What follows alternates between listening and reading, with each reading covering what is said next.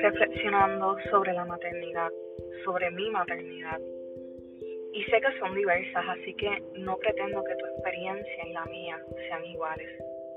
Sin embargo, de lo que sí estoy segura es que todas merecemos hablar de la maternidad más allá de la festividad, más allá de lo que nos dice la sociedad.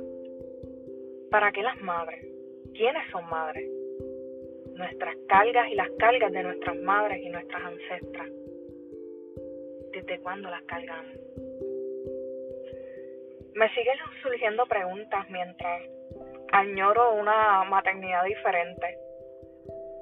No una maternidad sacrificada, abnegada, que resiste todo tipo de dolor, no. Añoro esa maternidad de libertad, de paz, seguridad, bienestar. Y hoy pienso que las madres merecemos acompañarnos, ser libres, vivir en paz sin la presión violenta de la sociedad. Esa es la madre que yo añoro, esa es la maternidad que yo añoro. Me veo en ella y observo mi maternidad de los últimos tres años.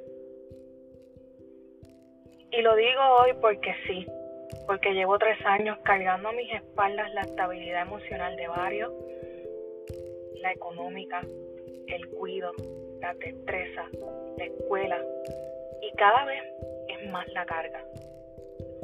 Hoy a punto del colapso pienso en la maternidad deseada, esa que yo quiero tener y esa que estoy segura que tú quisieras tener y en la que muchas veces quisiéramos tener.